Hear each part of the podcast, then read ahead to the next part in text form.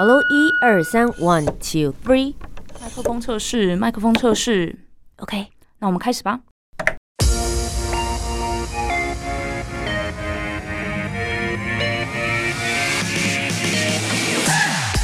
很会说，很会讲，不再是广播主持人的专利。Podcaster 没有限制，没有框架。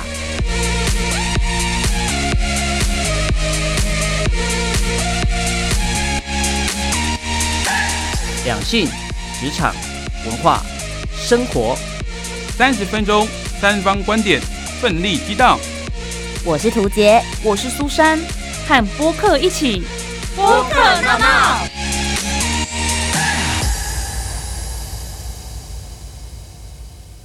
好声音不分平台，和播客一起大闹。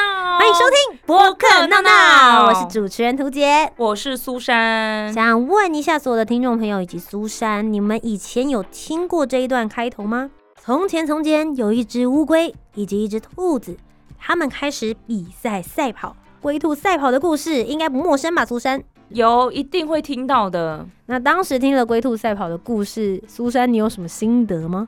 就是要勤奋努力，就算你比别人慢一点、笨一点，你也一定会达到终点。千万不可以像那个兔子这样子懒散。小时候听的故事都会告诉你一个小道理，而长大之后你会听很多成功的人写很多成功的书，也告诉你一些道理。没错，我家就一整套，三十岁以前起一定要做这些事，三十岁以后要做哪些事。为什么生命总是有这么多的规范？跟着成功的人走，你真的就能够活出一个成功的人生吗？今天的节目当中呢，要跟大家来聊一聊，就是其实我们做了很多的访谈节目，没错，认识很多的人，听了很多的故事，但究竟对于听众来说，这些访谈的故事真的有用吗？我们今天邀请了一位 podcaster 来跟我们分享看看。他们的 podcast 节目里面都在访谈不同的专家以及 KOL 明星，我们就一起来认识他。播客 VIP，马上欢迎我们今天的播客，有要好好聊吗的小可。嗨嗨，大家好，是不是很难念？要好好聊吗？我是觉得这个标题有点像在呛人的感觉，因为我看了一下你们的节目，几乎都是找来宾来一起聊天嘛。那为什么会对来宾一下就有要好好聊吗？感觉很凶哎、哦，没有啦，其实因为我们吼就是不会跟你好好聊，哦，对，所以你们不会准备反纲，呃会啦会啦，他就是没打算要好好聊天呢、我们还是你是专门问一些很刁钻的问题？呃不一定，哦。访纲会给你看啊，然后但是我们都会跟来宾讲说。访纲是这些，但我们有可能会照上面聊，但也不一定会照上面讲。了解，所以现在是先给我们一个下马威，就是我们给了他反纲，他也不一定会照着上面的问题回答。哦所以他就算看过了，也不一定会回答我们的问题，这样子。是，但我现在硬要问反纲里的问题，来，小可 跟大家介绍一下你自己，还有有要好好聊吗？这个节目到底在做什么？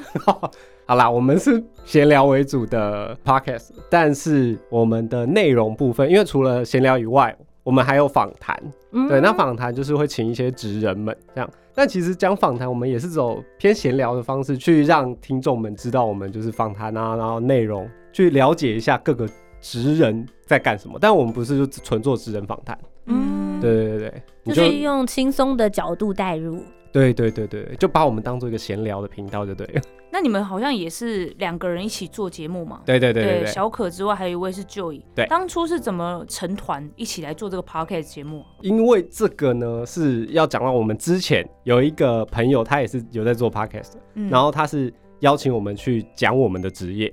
哦对，因为我跟 Joy 我们的职业一个是平面摄影师，一个是动态摄影师。嗯对，然后我们就去讲了之后，发现好像很好玩。嗯对，就是因为我以前其实蛮想做 YouTube，嗯但就觉得你要剪片，然后你要想脚本，呃，那个很辛苦，然后你你拍了剪了就觉得麻烦。是结果我忽然发现，哇，Podcast 只要剪声音就好。觉得很轻松。对，觉得很轻松。嗯然后那我跟 Joey 是因为我们两个聊天聊起来还还蛮有默契的，就我们互呛，我觉得蛮好笑的。嗯所以后来就觉得，啊，不然我找他来搭档，然后我们就把我们平常聊天的内容这样，然后就反正就录上去嘛，放一个地方给人家听，觉得好笑就 OK 啊。那你们现在做 podcast 大概多久的时间了？去年八月大概 掐指一算，掐指一算，大概也有快半年了。OK，半年左右的时间，目前最热门、大家最喜欢的节目主题是什么？大家最喜欢的主题大概有几个？嗯，对，有也偏新三色的嘛。然后 OK 因为我们有一集是在讲一剑晚春秋，哦对就是食色性也。对，直接邀请到就是男人的那个灯塔，对，看片看片算男人的灯塔，是不是？不不他是这个名称哦，这个这个那个称号看片的灯塔，哦，OK，就就是引大家可以看什么的那对种。对对对。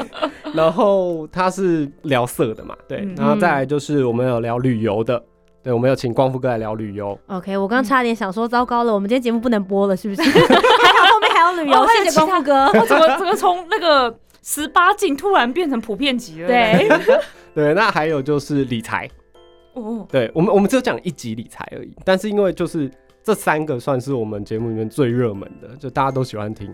哦嗯，，这几个类型的 TA 感觉差蛮多的。对啊，对对对对对，我也蛮意外的啦。所以今天呢，为什么会邀请到小可来，就是因为他们也在做专访节目。那其实我跟涂杰也都有在做专访节目嘛，嗯所以我们有接触过很多不同的来宾，不同的可能是职人啊，有不同的人生。对所以今天呢，我们就想要来聊一下，听这么多别人的故事，到底能不能活出自我的人生呢？No No Topic，我是今天值班的苏珊，今天想要提出来跟大家讨论的主题呢，就是听别人的故事，能够活出自我的人生吗？是不是我们听人家那种很励志的故事啊，心灵鸡汤，我们就会变得更励志、更努力呢？其实我今天想要跟大家分享我自己的经验是比较不一样的角度，因为我本身呢是追星族，可以说是看着很多人长大，然后我也跟着长大，一起经历人生的各个阶段。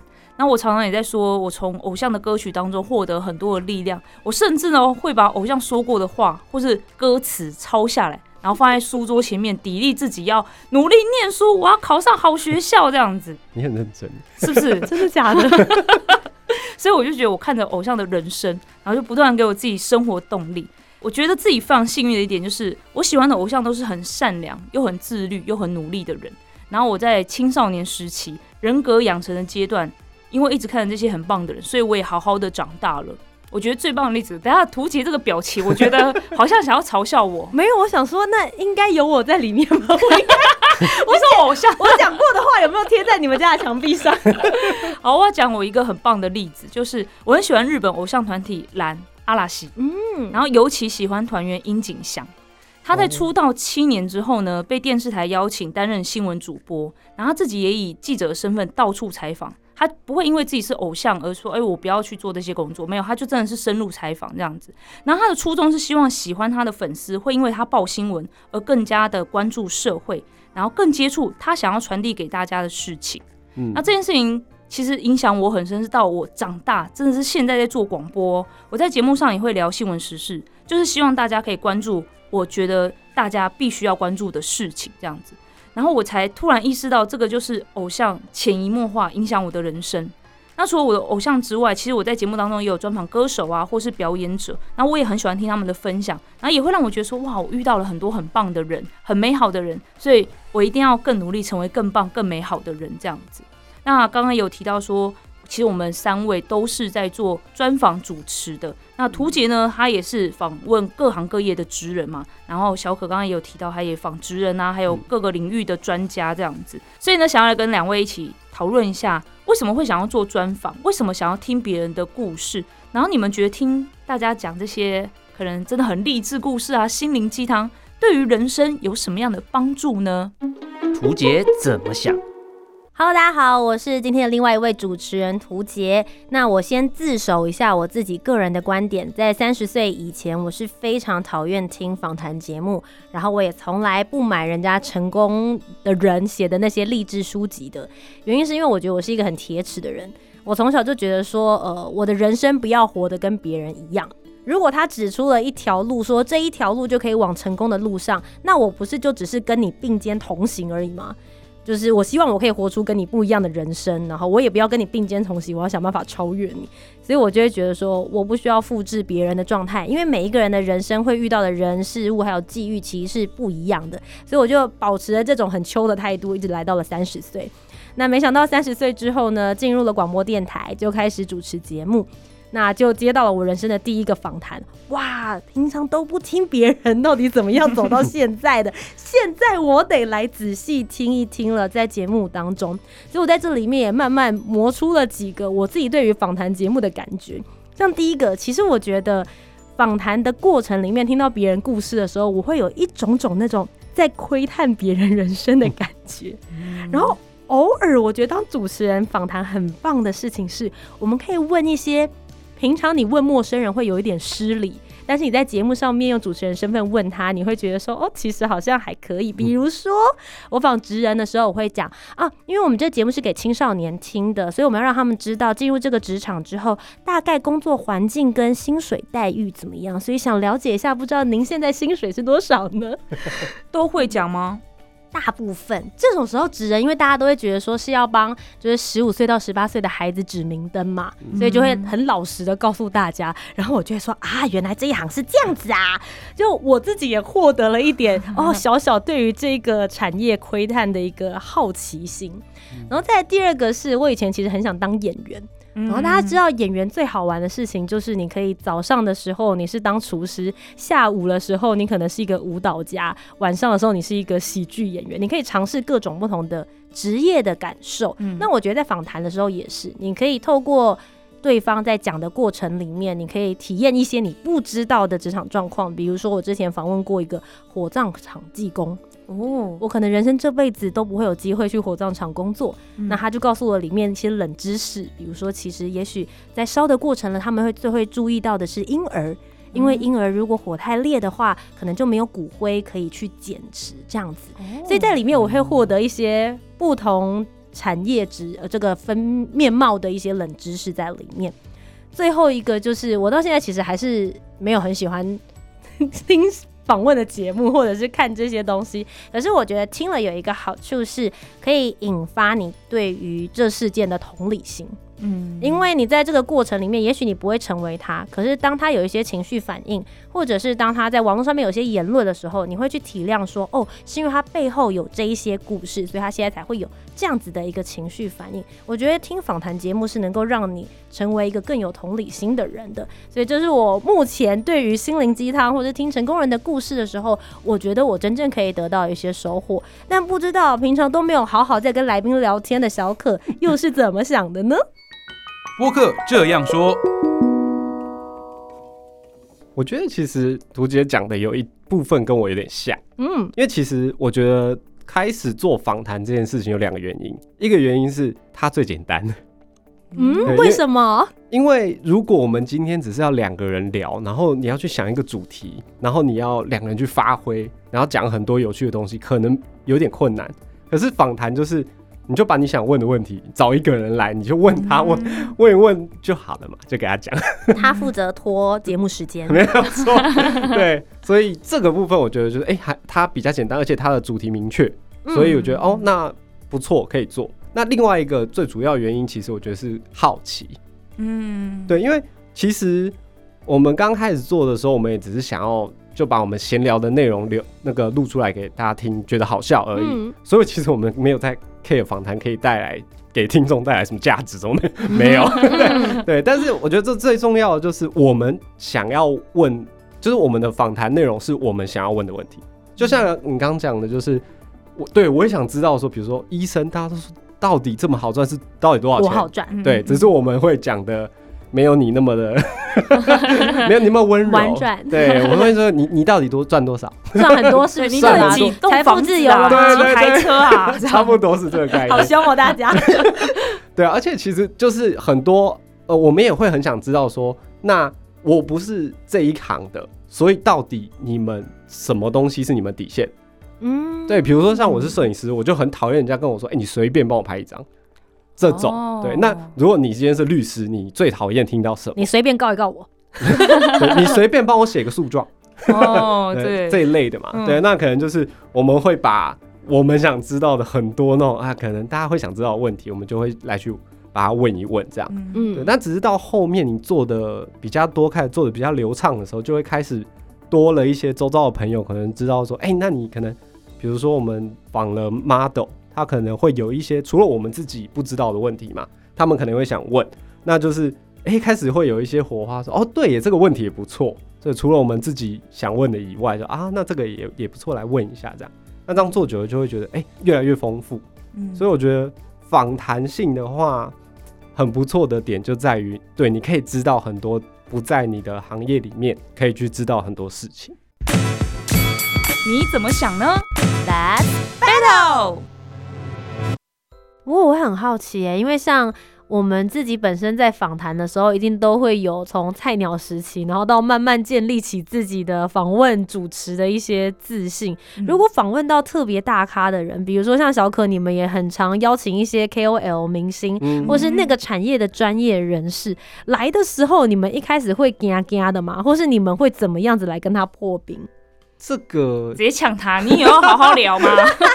从 节目名称就开始，这个也蛮算是我们的一个跟来宾就是做交流的方式，就打进我们的友谊啦。嗯。对对对，因为我们就是会时不时的跟来宾开玩笑，嗯，对，那就是意思也是说你不要紧张，但是我们也会跟他说，我们有时候开玩笑就是那就是节目效果啦。对对对对对，但因为像我觉得我们可能还对我们说还不错的一点就是我们不太会 care 说你大不大咖这个问题，嗯哼，嗯。因为你大咖我们还是要访问你嘛，对，嗯就是我们只要知道哪些问题你不想提哦，不要冒犯到就好，反正访纲也都给他过了嘛。嗯。对对对，所以我们就是会常常在上面聊啊，然后就直接，我们其实想到东西，我们就会问。对，如果是以好奇心来讲，我们就很像那种就是对这完全不懂的那种小朋友，然后就是你讲我就呃那那那个怎么样，那那个怎么样这样。嗯对，所以以如果是破冰的话，在节目上啊、我们会蛮喜欢在如果可以的话，在节目访谈前找一个时间，跟我们的访谈来宾先做第一次的联络。嗯哼，对，比如先吃个饭，聊一下天。哦，对哦，但是因为其实大家都很忙啦，时间有限，对，时间有限，那而且如果说真的很大咖，可能也没有在那边跟你，对，所以这个如果是这样的话，我们可能就是在节目开录前，我们就会先坐着，大家先聊一下，嗯聊到觉得哎、差不多了，热了啊，再来开始录这样。你们有遇过很难访，或是那一集访完之后送来宾出去，然后自己就，哎，刚刚那集在干嘛？有曾经有过这种的吗？有啦，还是有的嘛？我们就想听这种故事，谁要听一路顺风的、啊？你这个就是跟我平常在节目上聊的方式是一样的，对啊。不过大部分我觉得啦，那是因为因为我对自己要求稍微比较高一点，所以其实有。你不要说来宾难访，其实蛮多时候我们自己觉得聊的还不错，可是其实我们就是结束之后，因为因为节目是我自己在剪，所以我大概会知道说，哇，那其实我们好像哪一段没有聊好，或者是哪一段哪样可以更好，是，所以其实我大部分时候一聊完，可能当下会不错，我觉得哎今天是不错，可是可能不错完五分钟，我就会马上陷入一个，哎，我觉得那时候应该要怎样，这个聊聊的不好，这样。嗯，对对对，我自己会比较容易陷入这状态。不过这应该是对自我要求很高。对啊，这样应该你当下是好事都觉得很好了，对啊，怎么会突然这样？嗯，不知道，哎、对，因为有可能我自己要剪，然后我就会想到说，哇，这里剪那里好像很麻烦，或者是说这里这样讲好像讲的不够好。因为有时候我们嗯刚开始在录的时候，可能就你会想不到那个词或什么，然后有时候嗯。哎，一过去的时候就啊，应该要讲什么啦，对、嗯。之类的，对啊，那苏珊，你应该有跟我遇过一样的，有的时候也许比较难聊的，并不是明星本人，而是明星的经纪人，哦，会给你很大的压力。对对对，他们因为他们就是坐在明星的后面，然后一直盯着你，哦，我们还没有碰到这一类的，因为有的时候会遇到经纪人是除了给明星自己压力，他可能会说：“哎、你这一段宣传你没有讲到，或者就会一直比，就是哎、这个你要讲那个，哦这个你要讲的。哦他有的时候是在盯那个明星，对对对可是你有时候主持人在旁边，就是会有一种。他是不是也顺便在盯我？你有没有好好问问题？这一题不要问哦，我们不想回答哦。我有时候遇到这个的时候，我自己也会觉得很紧张哎。我就叫他自己去看一下我们节目名称，你说你要有要好好聊吗？那我就是叫他来闹闹。哎，所以你有遇过什么样子的？就是真的会直接我觉得我还是菜鸟的时候，就真的会这样啊，请来谁都觉得很惊啊。嗯会是啊对，尤其是因为一开始的时候，你一定是找朋友或者是朋友的朋友对来，嗯所以当然你相对会比较放轻松。因为如果你真的出了什么贼，就是哎、不好意思，那不然我们再一次，对对对哦，还可以这样子跟对方讲。但当你真正遇到第一个陌生人来宾，嗯，就是真的是你发信问他说，我现在在做这个节目，不知道你方不方便来？对，就他一到现场的时候，他的那个气场，就是比如说你在 Instagram 上面可能能追踪几十万啊，嗯或者还有发过唱片的，你就会觉得说哇，他大风大浪看过这么多，平常在访他的可能是唐晶莹跟黄子佼，对对对对我什么咖？嗯就我特别让他有了这个时间来到这里，他会不会觉得我问的问题很蠢？嗯我觉得自己心里会给自己很大的很大压压力。真的很大的压力你你说这个其实、啊，对，那你这样讲，我其实最怕的是碰到一种来宾是，嗯，你问他，他的回应都是一句话，哦，好恐怖哦，那真是超恐怖的，就是很难仿啊。嗯就是比如说这个问题，你觉得对你来说，你的经历你觉得怎么样呢？我不怎么样，直接回答不怎么样，好恐怖 或者哦，是我觉得还好，嗯普，通。对对对，对，这位同学，你有收来宾费耶，你知道吗？就是你有签，你等一下会签来宾费，对不对？你你你这样子钱太好赚了，一字千金那如如 如果有一些是没有收的，啊、如果有些没有收，我让你来宣传。哎、我觉得这很恐怖。我有那种准备了二十题哦，我想说我都准备好了，就等你聊。你反正你就尽就是畅快的聊嘛。那多了一些题目我就删掉，嗯我就自己调整这样子。哎、二十题，半小时就给我聊完。对对对对对对给。他吸啊！我后面半小时怎么填？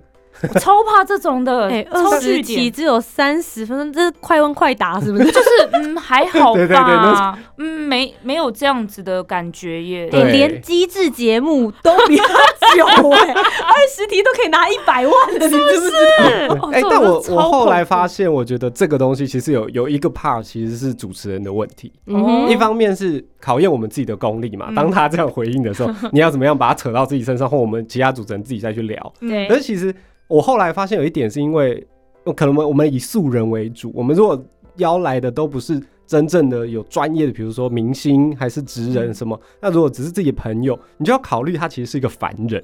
刚好小可提到这，我蛮想听的，因为因为我觉得大家不要把访谈当做说，那只有你广播节目主持人或 podcaster 你们才会遇到。大家嗯想一下，其实你今天去跟一个人相亲，或 或者是你今天去一个社交社团里面，你第一次跟别人见面，你不是也是要透过这样子的开启，更深入的知道这个人适不适合可以继续跟你当朋友。所以我觉得小可说的蛮重要的，就是你怎么引导。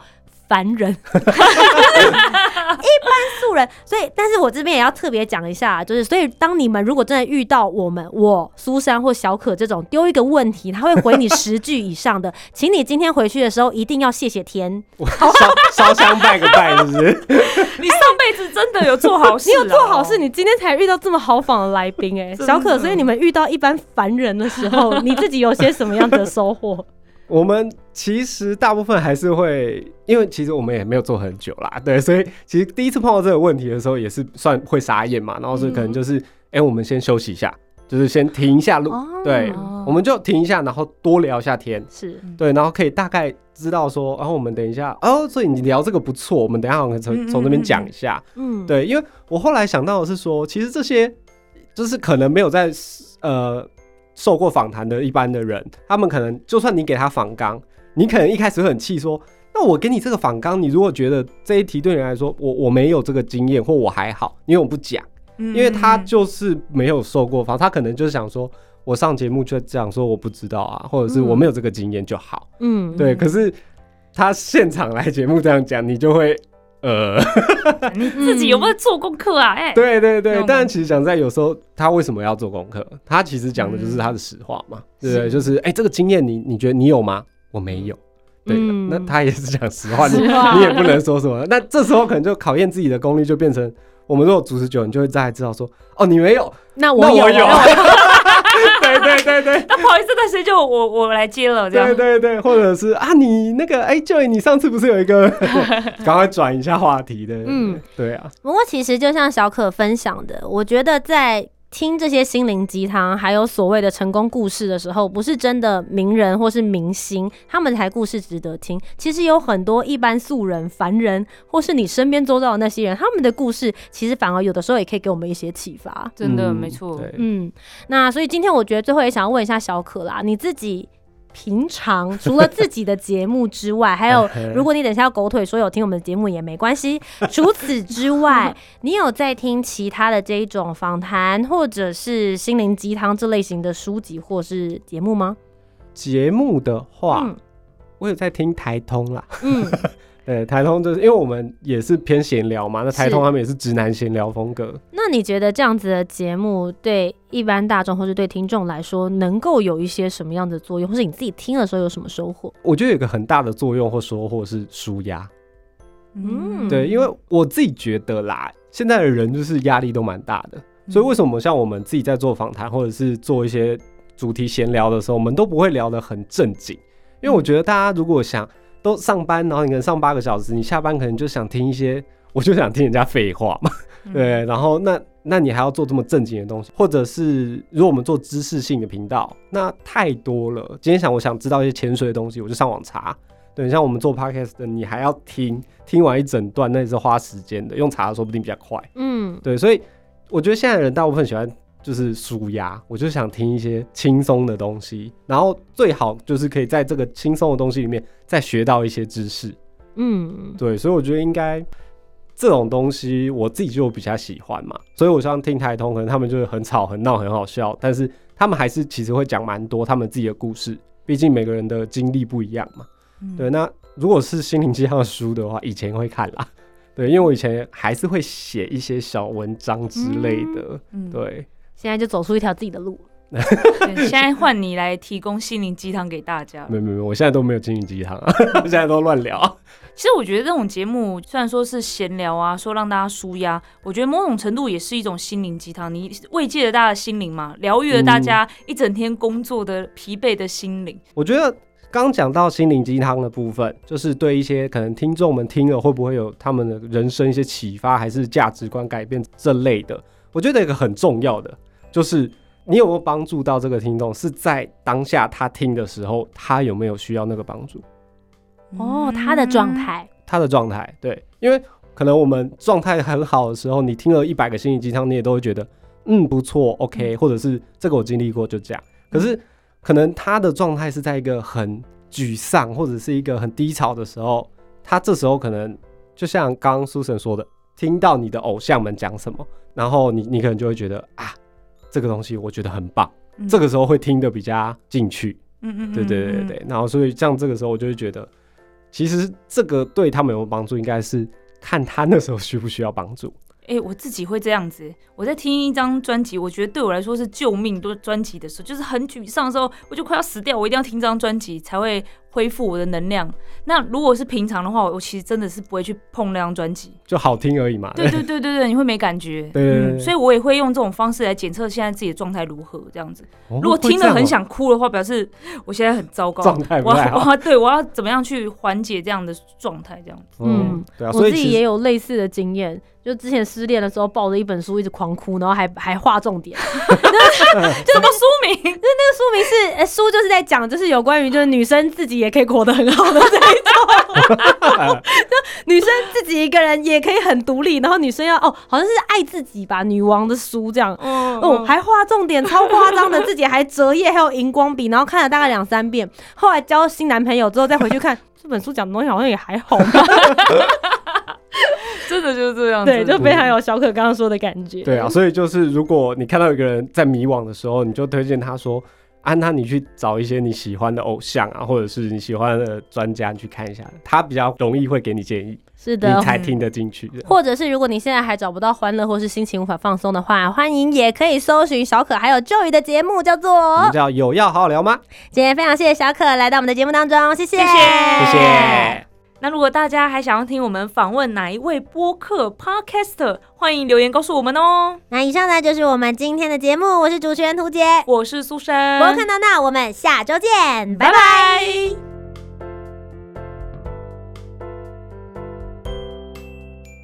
我是闲聊系 Podcaster 有要好好聊吗？的主持人小可。每个人每个时期都有适合自己的心灵鸡汤，若是没有，表示你的状态很不错哦。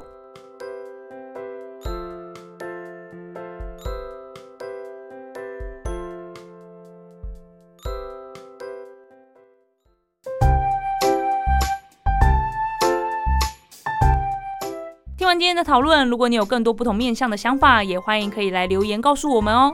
Facebook、Instagram 以及 YouTube 频道搜寻图杰就可以找到我。那如果你搜寻苏珊 Love Music，就可以找到苏珊啦。记得帮我们留下五星的好评，订阅节目。在 Apple Podcast、Spotify、Sound 都可以听得到哦。我们下周见，拜拜